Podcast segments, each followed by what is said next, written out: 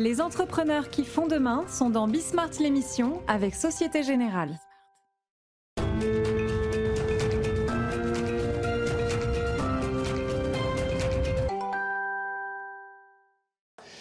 C'est parti, les amis, c'est Bismart. Euh, on est de retour. Bismart, l'émission euh, santé à la une. euh, santé, alors santé en termes de, financement, puisque pour le coup, c'est une mutuelle importante qui sera avec nous et sa directrice générale dans un instant. Donc, il y a énormément de sujets autour des mutuelles. Il y a les sujets immédiats d'actualité, mais vous le savez si vous commencez à prendre l'habitude de nous regarder. On essaye d'aller sur le temps un peu plus long. Il y a quand même des vrais sujets autour de. bah, D'abord autour de la santé au travail, on va dire ça comme ça. Vous êtes DRH. Je, crois que jamais, jamais, la question de la santé n'avait été posée en entreprise avec autant d'acuité. Donc, qu'est-ce que ça change? Je pense que euh, les mutuelles euh, réfléchissent euh, là-dessus. Et puis derrière, le, sujet, le vrai grand sujet, qui est un de nos sujets, c'est-à-dire le financement de l'ensemble de la santé sur une population vieillissante. Mais aussi ensuite, la santé en termes de club de sport. C'est là, c'est un des impacts les plus intéressants. Pour le coup, c'est le patron de Fitness Park qui sera avec nous. La question n'est pas de savoir fallait-il les fermer, pas les fermer, etc. Lui, il dit non, bon, bref, ok. Moi, ce qui m'intéresse, c'est comment un chef d'entreprise réagit quand à un moment, bim Enfin, c'est le deuxième coup en plus. hein, on lui dit c'est fermé. Donc, euh, on verra ça avec lui. Enfin, de la conjoncture, Denis Ferrand, l'économiste, euh, Rexecode. euh, vous avez peut-être vu l'INSEE qui a envoyé sa note hier et qui montre que la situation est en train de se tasser. Et on en parlait avec Patrick Artus bah, hier, si, vous étiez là avec nous à chaque fois qu'il y a une crise importante, bam, on a notre croissance de long terme. C'est pas la croissance potentielle, hein, croissance de long terme qui s'affaisse un petit peu. On perd 0,5 points à chaque fois. Et là, on a peut-être l'impression aussi que durablement, on va peut-être perdre 0,5 points. Ce qui nous ramène d'ailleurs sur les questions de financement avec lesquelles on va commencer. C'est parti, c'est Bismart. Donc avec Catherine Touvray qui est avec nous. Bonjour Catherine. Bonjour. Euh, directrice générale donc de Harmonie Mutuelle. Alors Harmonie Mutuelle au sein du groupe Vive, hein, qui est le, groupe mutualiste géant. euh, rapidement, je parle sous votre contrôle, 4700 personnes, 4 700 000. Vous ne devez pas dire assuré, vous. Vous devez dire quoi Membre euh, On quand protège des personnes, donc personnes protégées. Personnes protégées, 4 700 000 personnes protégées, 65 000 entreprises, c'est ça, hein, Oui. euh, Catherine. Alors, euh, petit sujet, enfin petit sujet, c'est pas un petit sujet pour vous, parce que c'est un milliard et demi sur euh, le, s- le- le- le- le secteur assurantiel qui pourrait être taxé par l'État.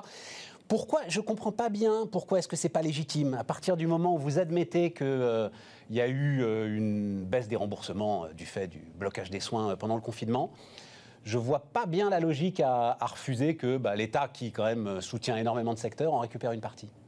Alors, au sein du groupe Vive, euh, nous, nous sommes euh, effectivement euh, à l'aise avec euh, la contribution hein, Ouais. aux côtés de l'ACTAM et on a d'ailleurs au mois de juillet proposé une contribution euh, volontaire euh, qui euh, est sur la base de ce que vous dites, hein, euh, compléter euh, ce que la, la sécurité sociale avait euh, euh, eu comme dépenses supplémentaires. hein. Donc euh, là-dessus, on est, on est très à l'aise. Euh, ce qui nous gêne aujourd'hui, c'est le, le fait que ça soit une taxe et non pas euh, une contribution. Qu'est-ce que euh, ça change euh, Qu'est-ce que ça change, Catherine? Ça change, euh, ça change la présentation, euh, ça change euh, la durée possible, ça change euh, le taux qui peut euh, varier euh, d'une année sur l'autre. Enfin, on n'est plus du tout dans euh, un moment ponctuel euh, dans lequel euh, voilà, on fait les comptes et on regarde ce qui s'est passé, on installe, on installe euh, un champ des possibles pour demain.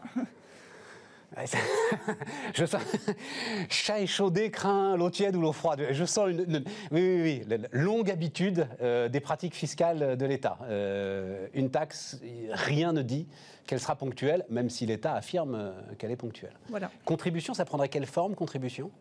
Euh, contribution, bah, c'est comme le forfait médecin traitant, par exemple. Là, on a aujourd'hui dans nos prestations une, une contribution hein, qui euh, est basée sur euh, le chiffre d'affaires et qui est versée euh, chaque année À la sécurité donc, sociale. À la sécurité sociale. C'est en discussion Oui. Et, et le fait, enfin, je, ça m'intéresse parce que que vous répond Bercy quand, quand vous dites ça, il vaudrait mieux que ce soit une contribution qu'une taxe.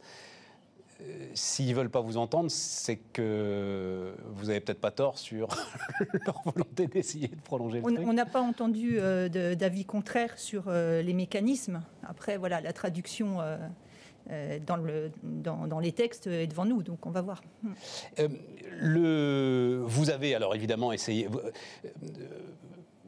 Vous, euh, êtes vous mutuelle santé, hein, donc dans le secteur de l'assurance, vous n'avez pas été face à la polémique très intéressante d'ailleurs de, de, de l'assurance pour perte d'exploitation c'est pas votre sujet, hein, Catherine. Et vous avez lancé alors, mais quoi, à la sortie du confinement, ce fonds qui s'appelle euh, Mutuelle Emploi France, Harmonie Mutuelle Emploi France. Est-ce que vous pouvez me raconter un petit peu la, démarche de ce fonds et, ce que ça représente? Oui, tout à fait. Euh, effectivement, on a eu euh, une annonce euh, d'un plan de solidarité pendant le confinement et l'annonce de ce fonds d'investissement donc juste à la fin, qui est une façon en fait d'employer nos fonds propres bah, au bénéfice de la création d'emplois en France, comme son nom l'indique. Donc pas d'investissement direct hein, à travers des fonds. Et donc aujourd'hui, on a 140 euh, entreprises dans lesquelles on a investi via des fonds et 1500 euh, emplois à peu près qui, euh, du coup... 200 millions d'euros, c'est ça 200 hein millions, oui, effectivement. Donc 200 millions confiés à un fonds, il y a eu un appel d'offres, j'imagine, confiés à un fonds, voilà, qui lui-même investit dans des entreprises implantées dans les territoires. Enfin, c'est le, voilà. C'est vraiment notre ADN. Hein, donc, donc ça veut dire PME Oui, PME, ETI dans les territoires. Voilà. Tout à fait. Côté ou non côté? Oui. Non, pour donner la mesure des choses quand même, c'est que euh, le fonds BPI, par exemple, qui a été lancé euh, la semaine dernière, alors lui sur 1500 lignes, mm. mais euh, ils vont aller chercher 100 millions d'euros. Donc ça veut dire que ça veut dire qu'effectivement c'est significatif. Est-ce que néanmoins les assureurs aujourd'hui ne sont pas bloqués par la réglementation réglementation prudentielle européenne, hein, dans les efforts supplémentaires qu'ils pourraient faire? Oui, oui, on est sur une ligne de crête. Enfin, le régulateur cherche euh, la bonne distance entre la sécurité euh, des assurés et donc euh, des rendements plus faibles et la capacité à prendre des risques. Donc voilà, il y a des discussions effectivement pour que les assureurs puissent être un peu plus actifs sur donc l'investissement dans les entreprises et non pas simplement dans des obligations ou dans des outils de financement indirect, on va dire. Vous aimeriez aller plus loin, vous? Enfin, si c'était possible, vous encore une fois, ce sont des négociations qui se jouent à Bruxelles, donc tout cela nous dépasse, mais vous aimeriez pouvoir aller plus loin? Oui, on pourrait aller un cran plus loin, oui. Mm. Juste pour dire les choses rapidement, hein, euh, l'investissement en fait euh, en dette d'État ne vous coûte rien. Euh, l'investissement dans des entreprises vous oblige à mobiliser en face des fonds propres très importants qui font baisser pour vous la rentabilité de cet investissement. C'est ça, hein, Catherine Tout à fait. vous parlez, et, maintenant rentrons au cœur de l'entreprise, vous parlez d'une situation systémique pour les entreprises en termes d'organisation du travail, de ressources humaines. Euh, j'ai trouvé le terme euh, très fort, hein, c'est pour ça que je suis, je suis ravi qu'on en parle. Dites-moi, vous dites sur l'organisation spatiale, sur le niveau de confiance et sur la santé, il y a là des choses systémiques qui se jouent sur les entreprises. Commençons par l'organisation spatiale. Qu'est-ce que vous entendez dans Oui, oui, on n'est pas en train d'envoyer des fusées dans l'espace. Effectivement, on parle de, euh, à travers cette idée d'organisation spatiale de où les entreprises euh, ont-elles, euh, lorsqu'on parle de la France, hein, on peut faire la même analyse au niveau européen ou mondial. Moi, je me contente de la France. où sont les centres d'activité des entreprises aujourd'hui en France on voit, on voit, depuis une trentaine d'années maintenant hein, une concentration, une spécialisation non seulement des métiers, des organisations, mais également de leur géographie. Et c'est de ça, effectivement, dont on parle. Euh, on a la chance euh, au sein de l'entreprise mutualiste que je dirige d'avoir euh, une histoire et, une organisation très distribuée sur le territoire français. Et on souffre moins dans, ces moments-là que d'autres organisations qui ont un seul siège à la Défense, par exemple. Mais qu'est-ce que vous voulez dire? Vous pensez que... Alors, j'imagine que vous avez le télétravail en partie en tête. Et vous pensez que on peut avoir un éclatement, finalement, grâce en partie à la technologie?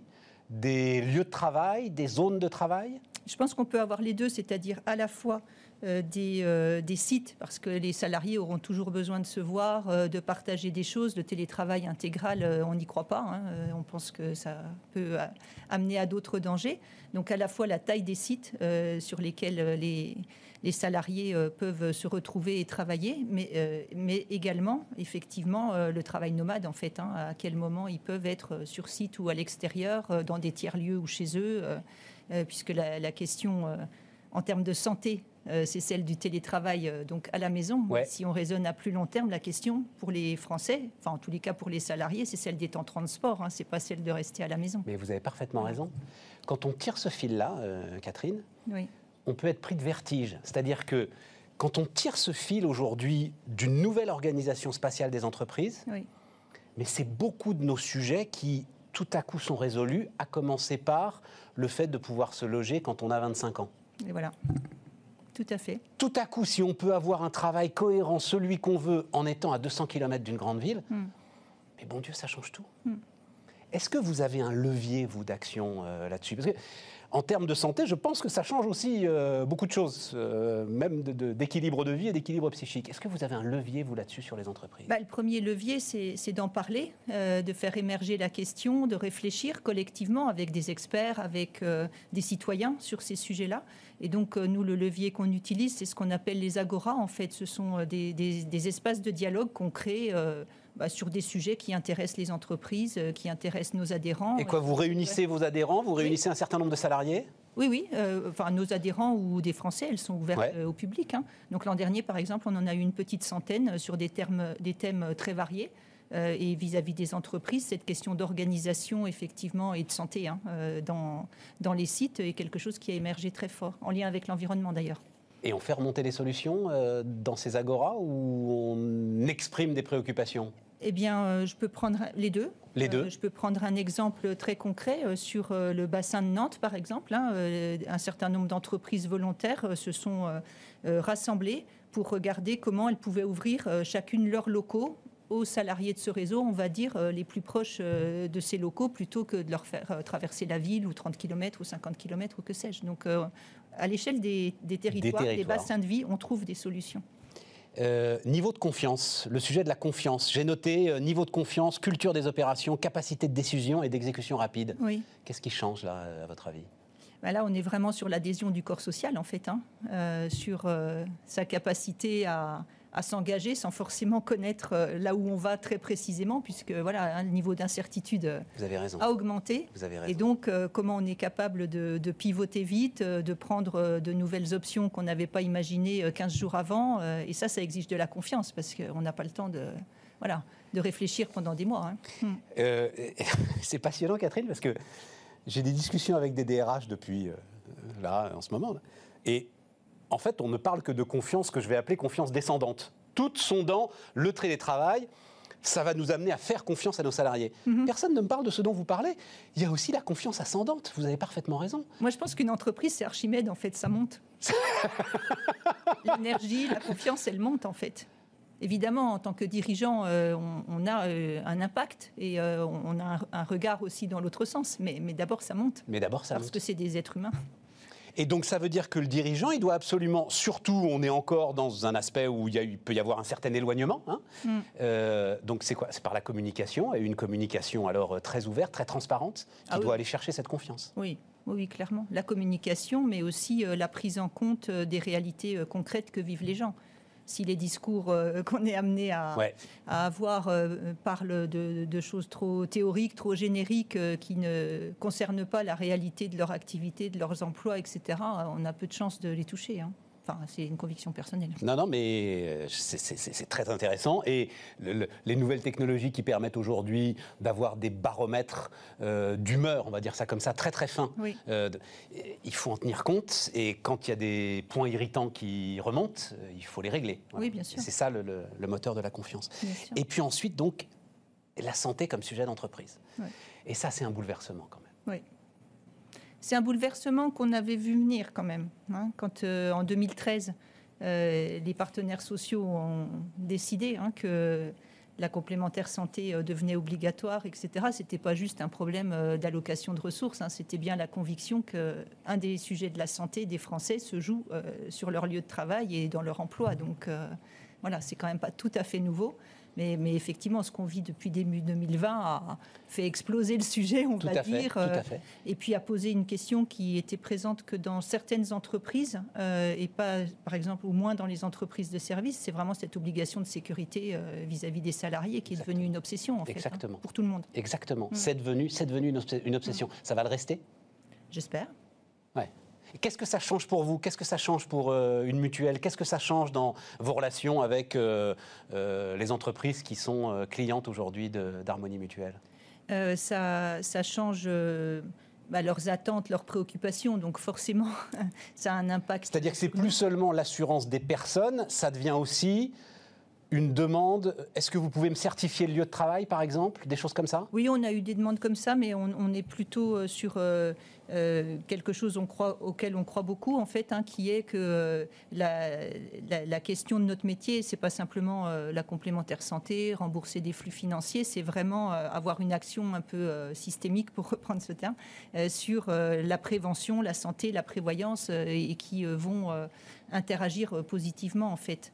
Euh, parce que la santé, c'est des questions d'absentéisme euh, qui montent. Hein. Vous avez, euh, je pense, suivi ça ces derniers mois aussi, enfin avant, le confinement. Je parle de ce qui se passe sur le moyen terme. Et donc, on sait qu'en ayant des actions de prévention, hein, on va jouer de façon importante sur les coûts de complémentaire santé et sur les coûts de prévoyance à moyen long terme également. Vous dites, alors on, en on en a dit un mot, sécurisation des espaces, mais vous dites soutien psychologique, garde d'enfants, protection individuelle, hmm. autant d'éléments qui pouvaient être des, euh, dans les entreprises, ils disent nice to have, c'est bien d'avoir ça, etc., qui vont devenir des must have, en fait. Oui, tout à fait. Voilà, c'est ça. Oui, oui, tout à fait. Tout à fait.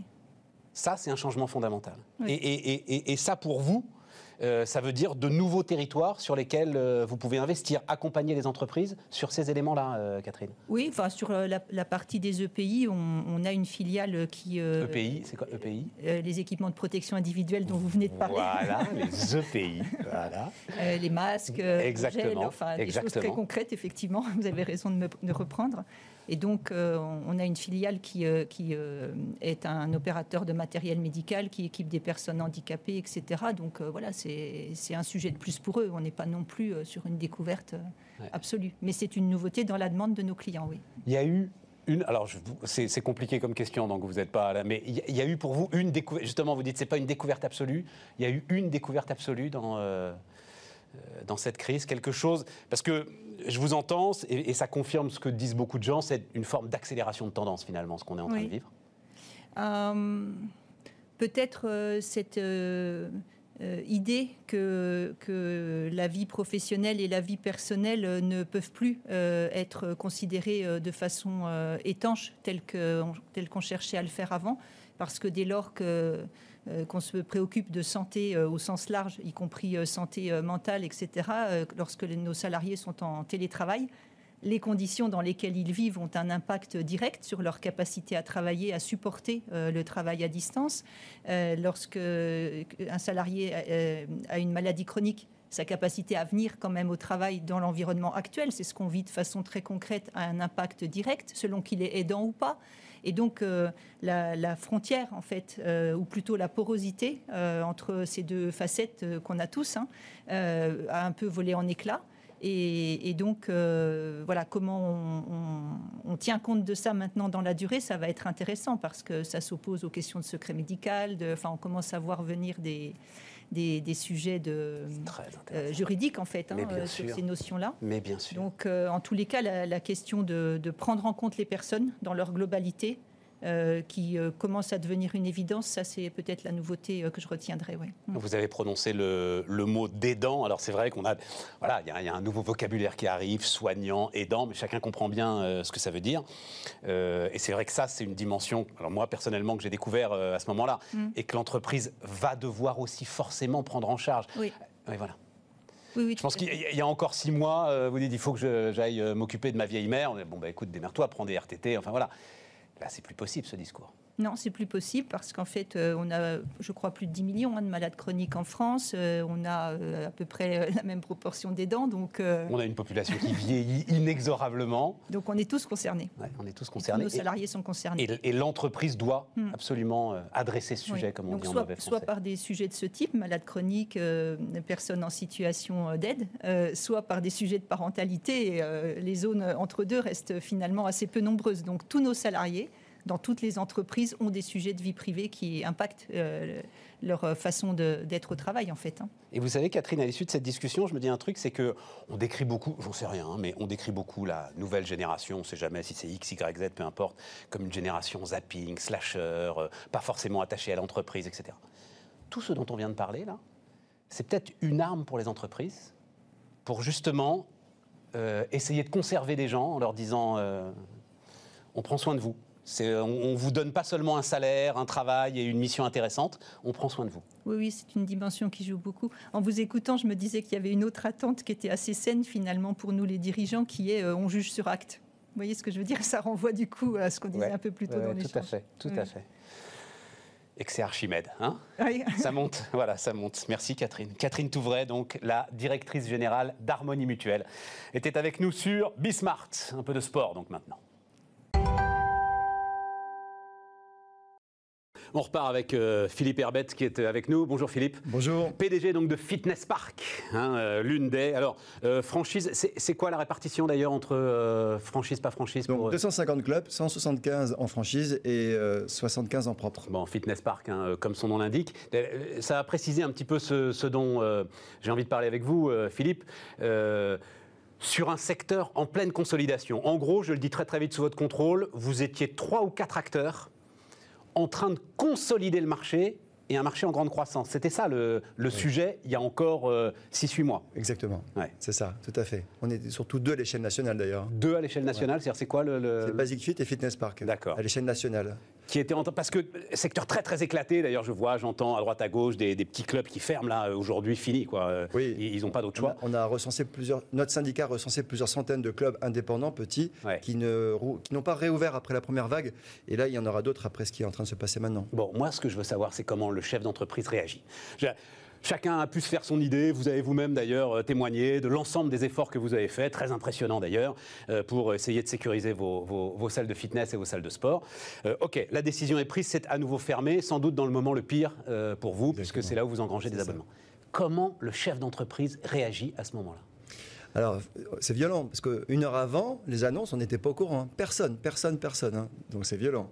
Et, et après, on, essaie de comprendre pourquoi, pourquoi nous, pourquoi on est pointé du doigt. Surtout que l'on voit qu'il y a des. Euh, euh, comment dirais-je, des souplesses qui sont accordées aux, autres. Euh, Pour partir de votre argumentaire, Philippe, dites-moi, dites je comprends, hein, mais dites-moi comment vous avez. Enfin, à un moment, vous avez des franchisés qui vous appellent. Oui. Philippe, qu'est-ce qu'on fait? Ben, euh, ce que l'on fait, c'est qu'on fait des référés liberté, c'est ce que nous avons tous fait pour se battre, parce qu'on on essaie de comprendre pourquoi. Et après, on comprend qu'on nous considère comme des lieux où, le virus peut se diffuser. Et en fait, c'est tout à fait l'inverse. Mais donc, la, la première contre-attaque, elle est juridique? Oui, bah oui, parce que et on, gagne. Quand c'est jugé en droit, nous, gagnons. Nous avons gagné nos, référés liberté. Comment ça, vous avez gagné? Attendez, attendez, je ne suis pas. Vous avez eh gagné. exemple sur Paris, nous avons gagné. Donc la juge a dit oui, vous pouvez rouvrir. Pourquoi? Parce qu'il n'y a pas de preuve indiquant que notre activité, les salles de fitness. Mais quand, quand ça? quand, quand une juge a. J'ai pas vu passer ce eh jugement. nous, avons euh, déposé donc nos référés liberté lundi il y a une semaine. Ouais. C'était jugé mercredi. On a eu la réponse euh, jeudi indiquant qu'on pouvait réouvrir. Elle a juste mis un aléa. Elle a dit on va, je vais laisser le préfet euh, préciser les conditions de réouverture et ça devait tomber lundi soir. Mais avant, il y a eu ce, nouvel arrêté qui, fait passer la zone de Paris en zone. Ah oui, c'était avant la zone d'alerte maximale. Oui. Voilà. Là, ils nous sont fait refermer. de nouveau, on refait le, on recommence la même chose. De nouveau, un référé sur, cette, sur ce dernier arrêté pour la région de Paris. Par contre, on a gagné à Rennes, on a gagné à Toulouse, on a gagné dans plusieurs endroits, en Guadeloupe cette nuit derrière, comment est-ce que, alors notamment avec euh, tous ces franchisés, comment est-ce qu'on sécure la trésorerie Quoi, On prend un, PGE euh, général pour l'ensemble du groupe et après on le redistribue Comment ça se passe? Alors le PGE a déjà été souscrit pour ceux qui en avaient besoin. Ouais. Et maintenant, euh, alors et donc c'est les franchisés individuellement qui le demandent? Oui, oui, ouais, parce sont tous indépendants, absolument. Et puis après, il y a donc des aides. Donc on a eu d'annoncer l'exonération totale des charges salariales. Euh, et maintenant, nous demandons euh, une indemnité pour euh, payer les loyers parce qu'on on galère avec les, avec les bailleurs. Hein. Je me souviens que le ministre de l'économie avait proposé de nous aider, mais il n'a pas réussi. Donc, on a payé nos loyers, on a négocié avec nos bailleurs. C'est surtout des, des, bailleurs indépendants, donc il a fallu négocier avec chacun d'entre eux. là, on demande une aide, une aide parce que. Et comment ça se passe? Parce que les bailleurs, ils sont pour certains dans la même situation que vous, finalement. Oui, voilà. Bah oui, eux, c'est par gentillesse. ça peut être leur seul revenu pour certains d'entre eux. En fait. C'est exactement ça. Pour les, pour les indépendants, c'est exactement ça. C'était vraiment le sujet. Et il ne se passe rien, il n'y a aucune aide d'État particulière en ce qui concerne les loyers Non, et là on demande ça, on a vraiment besoin de ça. Et il faut comprendre que quand on va rouvrir, euh, on va, perdre, euh, on, va redémarrer avec 30 ou 40% de clients en moins. Donc c'est des mois et des années pour récupérer tout ça. Alors c'est mon autre question, euh, Philippe. C'est que je me dis, est-ce que vous ne faites pas partie de ces secteurs où euh, il s'est passé quelque chose qui sera irrattrapable? Tout à coup, euh, l'ensemble de ce... On peut se le dire quand même, votre, euh, l'une des grandes clés de votre rentabilité, c'est je prends un abonnement et j'y vais pas. Non. Non Si, quand même un peu, non Non, les gens viennent. Je vous rappelle que chez nous, on paye tous les mois, hein. on ne paye pas à l'année, cash, tous les mois, mois par mois. Donc quand on ne vient pas, on ne paye pas. Non, non, les gens, ils viennent. Mais je, vois N'empêche que. Mais bien sûr qu'il y a une partie des gens qui viennent moins. Le côté surbooking, c'est-à-dire, à un moment, enfin, c'est là où il peut y avoir un changement fondamental de celui qui se dit non, non, si j'ai pas d'espace suffisant, j'y vais pas. Mais le Notamment sur cette, cette, clientèle que vous étiez en train, pas les fondus, ils iront toujours, mais cette clientèle que vous étiez en train de gagner. Exactement, car nous avons des clubs qui sont ouverts aujourd'hui en France. Il y a des zones qui sont ouvertes eh bien, il y a une, large baisse de, fréquentation. Donc les gens ont exactement ce comportement. Puisqu'on leur fait peur, on leur fait croire que c'est des lieux dangereux, ils n'y vont pas, naturellement.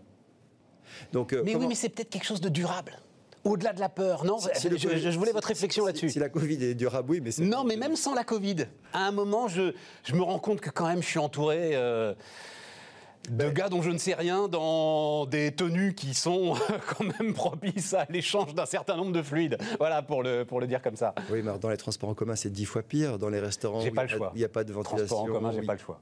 Bah oui, voilà. Et dans les, dans les restaurants où il n'y a pas de ventilation, où il n'y a pas de traitement d'air comme chez nous, il y a les plafonds sont bas, où on est serré, ce sera... et c'est toute l'économie qui est par terre. En réalité, euh, il y a de plus en plus de gens qui se, qui se mettent au fitness. Et il y en aura plus après, parce que les gens vont se prendre en main pour leur santé. Donc, euh, vous savez, si on fait simple, il y a deux catégories. Les, euh, les mordus, qui, alors là, il n'y a pas besoin de faire d'efforts, ils vont revenir naturellement. mais il y a l'autre partie de gens qui viennent pour leur hygiène de vie, pour leur santé, pour leur silhouette aussi, mais pour leur bien-être. Mais eux, par définition, c'est pas des sportifs, ils sont un peu plus paresseux, un peu plus flemmards. C'est eux qui, qui, va falloir euh, refaire venir, etc. Alors d'abord, ils vont, dès qu'il y a une excuse, ils, en profitent pour, ne pas venir. Donc il faudra attendre que cette crise soit vraiment derrière nous pour qu'ils se disent là, j'ai plus d'excuses, je peux retourner. Et après, ils reviendront pour nous, voyez-vous, il y a des centaines de clubs malheureusement qui vont fermer. Tout ce qui est vidéo, tout ce qui est vidéo, c'est quoi le potentiel? Le home training. Ouais. Gros potentiel, on mise beaucoup dessus. On a vu à quel point ça a été très utilisé pendant le confinement. Y compris payant? Alors, on ne sait pas faire le payant. Pour l'instant, on l'a fait gratuit hein, pour nos adhérents, mais on réfléchit à le faire payant pour, euh, pour les gens qui ne souhaiteraient euh, utiliser que cela pour, pour s'entraîner. Mais euh, effectivement, ça, c'est un marché qui grossit beaucoup, et depuis quelques années déjà. Et là, ça a été accéléré. Je ne sais pas si vous avez vu, toutes les GAFAM ont tous lancé leur. Euh, mais évidemment, il y en a énormément. Mais, mais vous, avez. Enfin, ça va être un. On appelle ça un pivot hein, dans l'entrepreneuriat. Ça peut être un pivot important pour vous. Oui. Euh, exact. Mais c'est un peu un autre métier aussi, quand même, hein, euh, Philippe. Alors, la technologie. La technologie. Mais le cœur de métier. Il faut que ce soit bien filmé, il faut que ce soit joli, il faut que ça nous donne envie. Faut que, voilà. Après, le cœur de métier, nous. nous, oui, le cœur de métier, c'est le même. En tout cas, on a eu un gros succès avec. On a proposé quatre solutions pendant le confinement. On a eu un, on a eu un gros succès. Et on développe ça. Donc, c'est toujours, évidemment, là, on l'a remis en fonction encore plus qu'avant. Et on développe cette solution pour que ça fasse partie d'un abonnement. Si vous êtes adhérent dans le club, vous pouvez aussi profiter de ça. Mais de la même manière, si vous voulez pas venir dans le club pour X raisons, vous pouvez quand même vous entraîner grâce à nous, chez vous, avec nos solutions. Et on développe ça. Quand vous dites gros succès, c'est quoi Enfin, quel, vous, une idée de pourcentage de vos adhérents qui... Euh, Alors, euh, gros succès parce que je crois qu'il y a quand même un tiers, et c'est beaucoup, il y a un tiers des gens, plus de 30% des gens qui ont utilisé ces solutions régulièrement. C'est beaucoup. Hein. 30% des gens, des gens qui sont adhérents des... des 750 000 membres. Des 750 000 membres de l'ensemble des, des clubs de sport. Oui, c'est 750 000 membres, chez nous, pardon, chez Fitness Park, ont utilisé notre solution. Donc 250 000 de nos 750 000 clients chez nous l'ont utilisé. Ah bah voilà qui est clair. Ah oui, c'est beaucoup. Ah oui, je vous le confirme.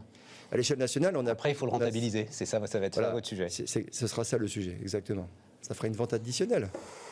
Mais alors, quoi? Il va falloir communiquer massivement euh, sur ce que vous disiez, c'est-à-dire, euh, en fait, euh, c'est vrai que je, vous entendais parler des systèmes de ventilation, etc. C'est un lieu très sain, de tous les lieux publics. Et en plus, on a, on a une, étude interne. Il va falloir une grosse com pour nous convaincre. On a une étude interne qui montre que le taux de positivité est plus faible chez nous pratiquants que le taux national. C'est énorme quand on s'entraîne. J'ai vu ça, vous dites que quand on s'entraîne, c'est quoi? C'est une histoire d'acidité du corps qui fait qu'on repousse les virus? Je suis gêné à dire ça parce que je n'ai pas l'étude. C'est sûr que quand on s'entraîne régulièrement, l'acidité du corps repousse les virus, ça c'est clair. Et nous, on a fait un sondage, on a interrogé nos clients, nos clients, on les connaît. Donc de tous ceux qui ont passé le test et de tous ceux qui sont positifs, on a fait la moyenne, elle est quasiment de moitié par rapport à la moyenne nationale. Combien de temps vous pouvez tenir? euh, bah, Ça dépend des aides. Honnêtement. Euh, Aujourd'hui, là, dans la situation actuelle bah, nous, Fitness Park ou l'ensemble des. Fitness Park. non, non, c'est le, patron qui m'intéresse. Bah, nous, serons, nous serons, nous, très aidés. Vous savez, on a la BPI comme actionnaire, donc on sera très aidés. On, on, pourra tenir le temps qu'il faudra. J'ose espérer que euh, parce que c'est pas c'est pas corrélé avec le COVID, la Covid. C'est corrélé avec une ignorance que notre métier est, est, safe. Vous êtes, mais vous le savez très bien notre administration a un peu de mal avec le sport et vous êtes une variable d'ajustement finalement. Il faut envoyer un signal, il faut faire quelque chose, c'est tombé sur vous. nous l'avons vécu. Philippe. Ouais, voilà. Quelle injustice. Oui, oui, non, mais, non, mais c'est pour ça que je, euh, je, ne savais pas que, que vous attaquiez euh, les, les, arrêtés ah, euh, devant la justice et, que, et, on les gagne. que vous avez l'intention de gagner. Et, on les gagne. Merci Philippe. Merci à vous. Le PDG de Fitness Park était avec nous sur Bismart. La conjoncture, euh, c'est euh, Denis Ferrand qui est avec nous, euh, directeur général Rexecode. Bonjour Denis Ferrand, économiste évidemment, et alors l'économiste qui est le nez dans les entreprises, et le nez particulièrement d'ailleurs dans les PME, dans les ETI, hein, Denis, en France. Donc là, vous m'avez apporté trésorerie, investissement, croissance, PME, TPE. Dites-moi, c'est étude que vous aviez faite en septembre, c'est ça? Oui, on avait fait une enquête auprès des PME, il y avait 600 PME à peu près qui avaient répondu au début du mois de septembre, et on avait une tonalité qui était quand même assez, assez bonne. C'est-à-dire qu'on avait fait la même enquête en avril, donc en plein confinement. Euh, tu imagines un petit peu comment les, résultats, ce que ça donnait. Et là, en revanche, on sentait qu'il bah, y avait un frémissement, qui se faisait beaucoup moins d'entreprises, qui étaient, de chefs d'entreprise qui étaient inquiets quant à la pérennité de leur entreprise, mais également, ils étaient plus allants sur leurs projets d'investissement, sur leurs projets d'embauche également que ce que l'on pouvait entendre auparavant. Est-ce que ça a changé depuis? Voilà. Et tu penses que c'est cette dynamique-là qui a été cassée par euh, le retour? Alors, je veux surtout pas, parce que tous les mots qu'on emploie là-dessus sont polémiques. En tout cas, euh, par le, retour du discours, voilà, on va le dire comme ça, sur un éventuel retour de la pandémie. C'est ce que je redoute. Pour l'instant, on n'a pas de, nouvelles remontées hein, pour pouvoir le, jauger. Mais c'est vraiment ce que je redoute quand on voit ce qui se passe sur les enquêtes sur le climat des affaires, et notamment dans les services. Mais ce qui est très différent aujourd'hui, c'est que là, on a une enquête qui portait sur les PME de manière indiscriminée, tout secteur confondu. Ce qui est totalement nouveau dans cette phase par rapport à celle que l'on a connue en avril, c'est le caractère hyper sectoriel du choc que l'on a, enfin du nouveau choc qui se propage. Il y a un, excellent graphique qui a été fait par l'INSEE dans sa note de conjoncture hier, qui montre qu'en septembre, il y a à peu près, c'est 45% de la baisse d'activité qui est expliquée par les secteurs les plus concernés par le choc de la Covid. Donc, euh, on les connaît, hein, restauration, hébergement, euh, le matériel de transport. Pendant le confinement, c'était 15% seulement de la perte d'activité qui était liée euh, à ces secteurs. Donc on, avait une, propagation. oui, parce que tout le monde était arrêté. oui, absolument. et là maintenant, on est vraiment passé sur le moment de euh, la très forte concentration du choc sur certaines activités. D'où, ben, quand on se pose des questions en termes de réaction de politique économique, sans doute faut-il encore plus les cibler que cela ne pouvait être le cas. Alors, on viendra sur la question du plan de relance, parce que c'est ça qui est paradoxal. Donc, en gros, l'INSEE nous a dit quoi hier, euh, Denis Il nous a dit que oui, on était face à un coup d'arrêt. Oui, oui, en fait, ils, anticipent qu'on serait à zéro. Alors, ils mettent des nombres entiers. ils ne mettent pas un chiffre après la virgule. Ils mettent des nombres entiers. Parce que, de toute façon. On a fait quoi? On a fait quoi? Euh, Deuxième trimestre, on fait quoi finalement? C'est moins, moins, moins, moins 14. Moins 14 au T2, plus 16 au T3, 0 au T4. En fait, on aurait dû s'attendre. Et d'ailleurs, dans sa précédente note de conjoncture, l'INSEE disait plus 1 au T4.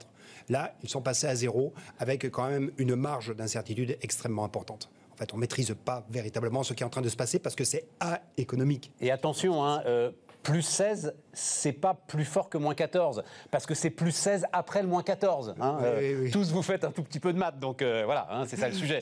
Il aurait fallu quoi? Il aurait fallu euh, il aurait beaucoup plus pour récupérer le truc. Pas loin de. sur un seul trimestre, il aurait fallu 20. Et effectivement, en fait, ce qui est très important en ce moment, oublions peut-être un peu les taux de croissance, parlons aussi du niveau. Parce que ce qui compte, c'est le niveau auquel tu arrives après avoir fait cette chute, puis cette remontée. Or, quand ton niveau. Quand tu dis niveau, c'est la masse de richesse créée voilà, en, euros, quoi. Voilà. En, comparaison de ce que l'on avait avant le confinement. Tout à fait. Est-ce que je suis remonté? Est-ce que j'ai retrouvé ma jauge antérieure? Tout à fait. Non. Et quand je n'ai pas retrouvé ma jauge antérieure, c'est toute une mécanique qui se met en place, une mécanique qui est plutôt récessive et qui va peser sur les choix des entreprises. Il manque quoi pour que j'ai retrouvé ma jauge euh, antérieure? Ah, Il te manque 4-5%. Euh, ah oui, il manque beaucoup. 4-5%. Enfin, non mais il faut, parce qu'on perd la notion des chiffres. 4-5%, c'est une colossale récession. C'est massif. Voilà. C'est massif. Et c'est 4-5% qui est concentré sur quelques secteurs euh, d'activité. C'est eux. Suffisent, eux, en fait, de par leur arrêt total, hôtellerie, restauration. On était avec les clubs de sport. Je ne pense pas que les clubs de sport suffisent à, amener 4-5% de récession euh, en France. La crise aéronautique qui euh, continue. J'ai lu un chiffre invraisemblable sur le cash qui est cramé, alors c'est à l'échelle mondiale, hein, par euh, les compagnies aériennes aujourd'hui, je crois que c'est 13 milliards par jour, nous a dit Yata. Yata nous dit qu'il brûle encore la 13 milliards par jour. Euh, c'est ça qui. Euh, et quand bien même il, y a pas, il, ne, ne, le crame pas en kérosène, pour le coup. Non, euh, non, il ne crame pas en kérosène, je le confirme. Ils aimeraient bien. Je pense qu'ils aimeraient. Ils aimeraient. ils aimeraient effectivement, en gros, les secteurs les plus concernés par le choc, c'est 9% de la valeur ajoutée de l'ensemble de l'économie. Mais en fait, leur arrêt est de l'ordre de 30 points ils sont 30 points à peu près en moyenne en dessous du niveau. Donc en fait, tu as l'essentiel du, choc qui vient de, ces secteurs. Euh, alors, euh, ça amène la question, parce que normalement, plan de relance. Plan de relance devrait booster euh, le moral de l'ensemble de ces chefs d'entreprise, Denis. Oui.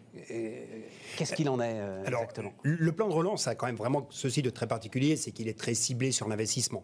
Et on sait que quand tu fais une relance par l'investissement, bah, ça prend plus de temps que si tu faisais simplement un chèque ou si tu baissais de la TVA, donc des, mesures directement qui vont vers la demande des ménages, qui en général vont se, se retrouver assez rapidement dans les dépenses de consommation.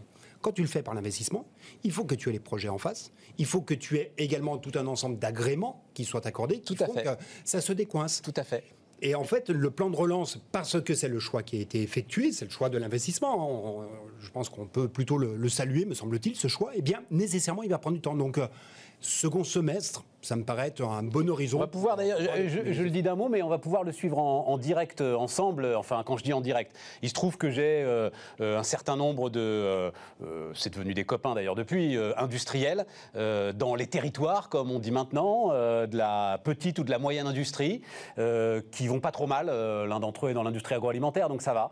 Donc, il a déposé là, donc j'ai le, il y a le dossier, donc on va suivre ça. Combien de temps ça prend Dossier pour l'extension et pour l'achat d'une nouvelle machine. Donc voilà, le dossier il est déposé, euh, il va maintenant aller en préfecture, euh, il va falloir que ce soit validé. Et tu as raison, c'est pas pour demain. Ça, prend ça prend du temps. C'est pas pour demain. Mais, mais franchement, il y a une leçon qu'on a tirée du Mais, mais l'autre sujet, attends, l'autre sujet avant, euh, garde ça. Mais l'autre sujet, c'est comme je le dis, il le fait parce qu'il va bien. Oui. C'est-à-dire que ce que je réalise avec cette histoire, c'est que l'ensemble de ceux qui vont mal, qui se posent de grosses questions et donc qui auraient besoin de cette relance, ils sont pas, ils n'ont pas de dossier à monter finalement. c'est ça le problème. ils n'ont pas de projet d'extension, ils n'ont pas de projet d'investissement, ils ont juste le projet d'essayer de survivre. Ils ne l'auront pas. Et, du coup, d'où le fait d'assortir au plan de relance les dispositifs sectoriels. Parce que précisément, les secteurs sont bien identifiés et il y a quand même tout un ensemble de plans qui ont été mis en œuvre. Après, dans le plan de relance, ce sont vraiment ces plans sectoriels, c'est de jauger l'efficacité de ces plans sectoriels quant à leur capacité à permettre la survie de ces entreprises, parce qu'on parle vraiment de ça de toute façon tout à fait, tout à fait. Donc, c'est ça aujourd'hui qui est beaucoup plus à regarder, c'est-à-dire la capacité à passer le cap plutôt que la capacité à retrouver d'ores et déjà de l'activité qui leur permettrait de, retrouver une, horizon plus, plus favorable. Je t'ai coupé la parole, tu disais, euh, on a découvert quelque chose, on s'est rendu compte de quelque chose. Vas-y. Euh, écoute, pendant le, confinement, regarde euh, toutes les contraintes que l'on a eues, enfin toutes les pénuries que l'on a eues sur tout un ensemble de dispositifs médicaux, sur des, médicaments. Et on s'est rendu compte qu'en fait, on pouvait un peu squeezer des autorisations pour pouvoir augmenter la cadence dans des entreprises, faire un peu plus d'heures euh, disponibles. Absolument. Et d'une certaine il y a eu des décrets qui ont été pris là-dessus. Il y a eu des décrets, mais justement, mais qui étaient des décrets de facilitation. Et donc, on a appris un petit peu à, aller un petit peu plus vite, à simplifier les procédures pour faire en sorte que, euh, bah, quand il y a une urgence, on puisse délivrer du produit beaucoup plus rapidement que cela n'est le cas bah, habituellement. Est-ce qu'on ne peut pas faire un peu la même chose sur le plan de relance. Quels seraient les leviers à faire, euh, à actionner, les verrous à desserrer un petit peu? Pour faire en sorte que bah, cette relance, elle soit quand même un peu plus dans, les faits. Euh, tu peux pas euh, t'asseoir sur euh, le dialogue social, les partenaires sociaux, le code du travail, enfin l'ensemble d'éléments qui ont été par décret effectivement dans certaines industries mises entre parenthèses parce que c'était l'urgence. Oui. Mais ça peut pas être.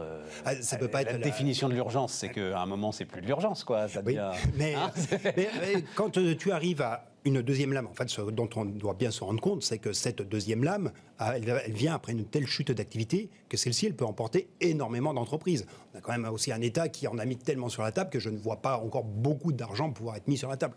Sauf si on est sur limite. Donc, est-ce qu'aujourd'hui, on n'est pas en train de repasser sur l'urgence économique et qui est celle véritablement de la, survie des entreprises? Et donc, tu penses à quoi? Parce que annulation de charges, ils l'ont déjà. Tous ceux qui euh, euh, sont victimes de fermeture administrative, ils ont déjà les annulations de charges. Ils ont la prolongation du chômage partiel. Tu as l'activité partielle de longue durée à négocier. Si jamais, enfin, tu as quand même déjà beaucoup, beaucoup de mécanismes pour maintenir à peu près la tête hors de l'eau à un certain nombre de secteurs et d'entreprises. Oui, oui, oui, tout à fait. Mais... À partir du moment où il y a du dialogue social. Oui, le dialogue là, de toute façon, et d'ailleurs, quand euh, cela s'est passé, notamment, bah, je pense aux industries du médicament, quand elles ont mis en place des dispositifs qui permettaient d'accélérer les cadences, elles ne l'ont pas fait euh, comme ça d'un claquement de doigts, en disant non, maintenant, été telle quantité d'heures. Non, c'était quelque chose qui était fait en concertation. Et de toute façon, c'est parce que cela se fait avec le dialogue social que cela peut fonctionner. Il ne faut pas se faire d'illusions. Il y a besoin d'être en implication, et c'est ça qui fait que ça, ça qui fait que ça marche. Le, alors, le, volet euh, demande. Alors, il y, y, a deux choses là hein, qui sont dans l'actualité de ces derniers jours. Il y a les contreparties et euh, le volet demande. D'abord, contrepartie, on avait déjà parlé euh, la dernière fois ensemble, Denis. Qu'est-ce que Qu'est-ce que tu penses de cette histoire euh, Comment est-ce que tu vois les choses euh, À la limite, contrepartie, ça pourrait passer, là encore, par le dialogue social. Quel serait l'objectif que l'on pourrait assigner à, euh, au fait bah, qu'une entreprise bénéficie d'une baisse d'impôts de production? Mais dans ce cas, il faut être bien conscient du quantum que représente la baisse des impôts de production pour chaque entreprise. Et dans ce cas, c'est le dialogue social dans l'entreprise qui doit regarder quelle peut en être l'affectation. Est-ce que c'est un maintien de l'emploi, là où on aurait eu des pertes d'emploi? Est-ce que c'est un effort d'investissement qui n'aurait pas été effectué? Est-ce que ce sont des achats spécifiques qui sont effectués. Donc euh, ça, c'est quelque chose qui, pas, qui se décide localement. Ce C'est pas quelque chose que tu vas faire d'une manière homogène parce que on est précisément dans une, une période où on n'a jamais vu une telle hétérogénéité dans les évolutions des secteurs d'activité. Je, me suis amusé à faire un petit calcul de, de dispersion dans la croissance des secteurs, elle n'a jamais été aussi forte depuis 1950 en France. Parce que tu as des secteurs qui sont complètement plantés d'autres qui vont plutôt bien. Il n'y en a pas beaucoup en progression, mais il y en a qui vont, qui vont plutôt bien. Et donc, tu ne peux pas avoir les mêmes contreparties homogènes si tu veux mettre en place des contreparties. Tu dois les penser localement. Et donc ça veut dire quoi? Une, mécanique en fait comparable à ce qui, avait été, ce qui avait été mis en place au moment du CICE une, une, une obligation finalement? Oui, mais là c'est enfin c'est, en même temps, c'est une mesure fiscale, elle est forcément générale, sinon elle est anticonstitutionnelle. Oui. Euh. La, mesure fiscale est générale, mais en mmh. revanche, en revanche la, les manière, la manière dont on envisage l'affectation de cette ressource fiscale qui n'est plus prélevée, eh bien à ce moment-là, ça, ça relève du champ du, euh, du débat et du dialogue social. Alors l'autre sujet donc qui monte un peu, euh, enfin un petit peu, mais enfin quand même juste un mot là-dessus. Moi je sens une petite forme de radicalisation euh, des chefs d'entreprise là au, fil des jours sur cette histoire de contrepartie là, j'en entends qui en ont franchement marre euh, sur le thème. Mais, de quoi on parle? C'est une fermeture administrative de. C'est juste une. C'est pas une. C'est une compensation. C'est une compensation de ce qu'on a subi. Donc euh, euh, déjà, on parle à chaque fois de contrepartie, mais cette fois-là, j'ai l'impression que là, il y a un. C'est aussi de l'infantilisation pure et simple. C'est le même registre que ce que l'on connaît depuis quand même un petit moment. C'est de l'infantilisation, c'est-à-dire on ne vous fait pas suffisamment confiance pour vous donner de l'argent sans être sûr qu'on ne va pas contrôler ce que vous allez en faire. Donc c'est quand même hyper déresponsabilisant auprès de chefs d'entreprise qui, précisément, eux, sont en responsabilité en permanence et ont à faire des choix de nature responsable. Et c'est totalement antinomique de ce qu'est un chef d'entreprise, en réalité, une contrepartie. Euh, et donc, euh, alors l'histoire... Euh, je crois que c'est ce matin dans les échos hein, qu'il y a quatre économistes éminents qui demandent alors des chèques ciblés dans le cadre du plan de relance. Tu as vu ça forcément, euh, Denis? Enfin, c'est une réflexion d'ailleurs qui est là depuis un petit moment. Hein. Oui, mais euh, des chèques ciblés. C'est pas idiot, euh, les chèques ciblés. Parce que si je te dis relance par la consommation, tu me dis, mais il y a déjà 100 milliards. Euh, ça, va dans le sable. Non, relance à limite en ciblant, dans ce cas, les publics qui sont les plus concernés. Voilà. cette hétérogénéité au niveau des secteurs, elle a pour pendant une hétérogénéité de la situation dans l'emploi pour, un certain, pour certaines catégories. Les, euh, les CDD, les intérimaires, euh, les personnes qui sont les indépendants, qui sont ceux qui ont pris le choc le plus important. Donc, si tu penses à des mesures ciblées, déjà, pense dans un premier temps au public que tu cibles. Après, on peut effectivement penser à des dispositifs d'échecs verts, par exemple, pour faciliter la transition, euh, la transition énergétique, par exemple. Et donc, euh, tu fais des, chèques contre engagement de dépenses ou contre constatation de dépenses. Ce sont des dispositifs qui font sens, en tout cas que je préférerais largement à un dispositif qui consisterait à baisser la TVA.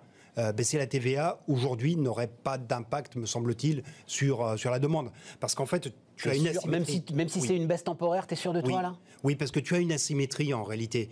tu as une asymétrie du comportement des prix par rapport à la TVA selon que tu l'as fait à la hausse ou à la baisse. Quand tu, as une hausse, quand tu as une hausse de la TVA, tu auras une hausse des prix. Quand tu as une baisse de la TVA, tu n'as pas forcément de baisse de prix. Parce qu'en réalité, ça peut être une politique de restauration des marges. Mais c'est dans ce cas une politique qui ne dit pas son nom et qui a toute chance de ne pas atteindre ses objectifs. Elle, atteindra un objectif, mais qui sera un agenda caché. Et là, c'est. T'entends ce que dit la grande distribution quand même, euh, Denis, qui est, si on fait euh, une relance par. Euh, enfin, s'il y a un bout de relance par la consommation, c'est quand même par eux que ça passe la guerre des prix est repartie comme en 40. Elle est totale. Euh, baisse de TVA, à mon avis, euh, sur, euh, enfin j'en sais rien, je sais pas à quoi on peut penser, mais sur une nouvelle télé, elle va être répercutée automatiquement. Hein, tu crois pas? Je crois pas. Et 20% de moins, si c'est pour les 6 mois qui viennent, ça peut quand même booster et faire sortir un petit peu d'épargne. Hein. Oui, mais en, en Allemagne, tu n'as pas de baisse de prix, par exemple tu n'as pas, pas, de baisse des prix qui soit très importante, qui soit intervenue. Tu as eu, ils ont baissé la TVA en Allemagne, oui, hein, temporairement, c'est ça, c'est pour six mois. Hein. Exactement. Et tu as eu, euh, ça va s'arrêter en décembre d'ailleurs, je suis assez euh, impatient de voir comment ils vont la remonter euh, au 1er janvier. Euh, c'est pas c'est pas possible c'est pas impossible que tu aies un petit délai qui soit qui soit introduit et qu'en réalité ce type de dispositif tu sais comment tu entres c'est beaucoup plus difficile d'en piloter la sortie. Donc je suis assez impatient de voir comment ils le feront. Mais sur la baisse de la TVA, en, fait, tu. Et donc leurs prix n'ont pas baissé? Pas tellement, un petit peu un petit peu, mais euh, tu es dans un rapport quasiment de 1 à 3 entre les effets d'une hausse et les effets d'une baisse. C'est-à-dire que quand tu baisses de 1 point, euh, quand tu augmentes de 1 point la TVA, tu vas avoir une répercussion de, mettons, 0,5 et tu auras une répercussion de seulement 0,15 quand tu baisses la TVA. Donc tu as un peu de baisse de prix, mais qui n'est pas du tout de la même ampleur que celle que tu as quand tu as une euh, hausse des prix parce que c'est un comportement, parce que tu, tu essayes. ça, pour le coup, ça plaide pas dans le sens dans lequel on parlait tout à l'heure, c'est-à-dire de responsabilité des patrons. Hein, bon, voilà, là, là, ils en prennent un coup là quand même. Hein. Les, restaurateurs, hein, la baisse de la TVA dans la restauration. Euh, elle n'avait pas eu de conséquences très fortes en termes de baisse de prix. Oui, mais alors en même temps, c'est alors, c'est exemple même. C'est-à-dire que cette baisse de la TVA, on l'avait chargée d'une masse d'objectifs et c'est toujours le même problème. C'est il fallait baisser les prix, monter les salaires, faire de l'emploi. Euh, si tu cours derrière trois, trois lièvres, t'en attrapes aucun. Quand tu as un fusil à un coup avec trois lièvres, voilà, euh, exactement. c'est un peu compliqué. On arrive au bout, euh, Denis. la grande question finalement, est-ce que je crois qu'à chaque crise, on perd un petit peu de croissance de long terme, c'est ça le sujet? Oui. Et là, ce que nous dit l'INSEE, alors pas 5% évidemment, mais euh, laisse penser que c'est encore ce qui va se passer Oui, en fait, tu as, deux, as deux phénomènes qui se font pendant les crises. Tu as une perte permanente de niveau de PIB, permanente, ou plutôt que tu vas récupérer avec euh, du retard, et puis ensuite, tu as une inflexion de ton rythme de croissance tendancielle. Et donc ça, c'est un phénomène qui est beaucoup plus permanent. Tu as le, choc immédiat que tu ne recouvres jamais complètement, et ensuite s'ajoute, se superpose le, ralentissement du, du, tendanciel. On avait estimé que c'était environ 0,7 points que l'on avait perdu après les deux dernières euh, récessions. Si on perd 0,7 points à nouveau, ce qui n'est pas du tout notre hypothèse, mais si on perd 0,7 points à nouveau, compte tenu de la croissance de la population, ça ne te ferait plus de croissance tendancielle qu'à hauteur de 0,1% par habitant pendant 5 ans. Et là, c'est la stagnation. Et là, c'est la stagnation. Pourquoi Et c'est quoi votre hypothèse? Notre hypothèse, c'est qu'on est plutôt à 0,4 en croissance par habitant, donc ça te, on se mettrait plutôt à 0,7-0,8% de croissance tendancielle. Une fois qu'on a eu cette... Euh, mais pourquoi, pourquoi il y a cette... Pourquoi? Parce qu'on a détruit des capacités de production Oui, mais c'est les vieilles capacités de production qu'on a détruites. Mais pas forcément. Quand tu, quand tu prends un choc comme ça, je ne pense pas que tu diras à tes partenaires, de, à, tes, à tes interlocuteurs de l'aérien, mais attendez, vous aviez des vieilles capacités de production qui sont toutes parties à la cave. T'as raison. Non. C'est pas le cas. Là, tu es sur un choc qui est d'une telle ampleur que tu emportes à peu près tout. Il y a un peu d'eau du bain, il y a un peu de bébé qui part avec l'eau du bain. bébé qui part avec l'eau du bain. C'est euh, ça, ça, la difficulté. je, te laisse la responsabilité de cette image. Euh, bon, donc c'est bien. Euh, alors, la racine carrée, alors elle est inversée, hein, c'est la racine carrée en miroir, mais, mais c'est ça qui se dessine. C'est ça. Hein, on était comme ça, on descend, on remonte, mais on remonte pas là où on était. Euh. et puis on, a fléchi un petit peu la, tendance que l'on avait auparavant. C'est ce que l'on a eu par le passé. Euh, le fait de choisir la relance par l'investissement fait que tu limites le risque de voir l'infléchissement de cette. de, et que justement, ces capacités de production détruites, tu peux espérer qu'une partie est reconstruite. Oui, que tu, tu en recouvres une partie, tout à fait. Et qu'une autre partie est modernisée et donc tu gagnes en compétitivité. exactement. C'est le pari. Merci Denis. Merci à toi. Denis Ferrand, le directeur général de Rexecode. À bientôt euh, Denis. On termine avec la banque les amis. On repart les amis, on repart avec alors le, sujet de tous les sujets finalement, hein, parce que euh, on va parler d'emploi euh, ensemble, hein, Arnaud Destrey. Voilà, on va parler d'emploi et on va parler de formation. Et alors, pour le coup, ce que quoi de neuf en ce qui concerne la formation? Ben, on va voir. Euh, donc, on va se former.fr, c'est ça, hein, Arnaud? Tout, à fait, exactement. Et ce que vous dites vous, c'est il faut former à ce qu'on appelle les soft skills. Définissez-moi d'abord ces fameux soft skills et ensuite, surtout, comment on se forme à ces trucs-là? Donc, allez-y, euh, Arnaud. En fait, les soft skills, donc, euh, c'est les compétences comportementales. Le terme peut être barbare, mais il est beaucoup employé maintenant. Euh, finalement, c'est lié au comportement des individus, leur intelligence de situation, leur savoir-être, la capacité à collaborer, l'audace, tout ce qui fait que ça va définir une personne et globalement aussi sa carrière. Aujourd'hui, euh, euh, il y a une étude Harvard qui disait que euh, dans la réussite professionnelle, c'est à 85% les soft skills. Et les hard skills, donc les compétences techniques, ce n'est finalement qu'une petite partie.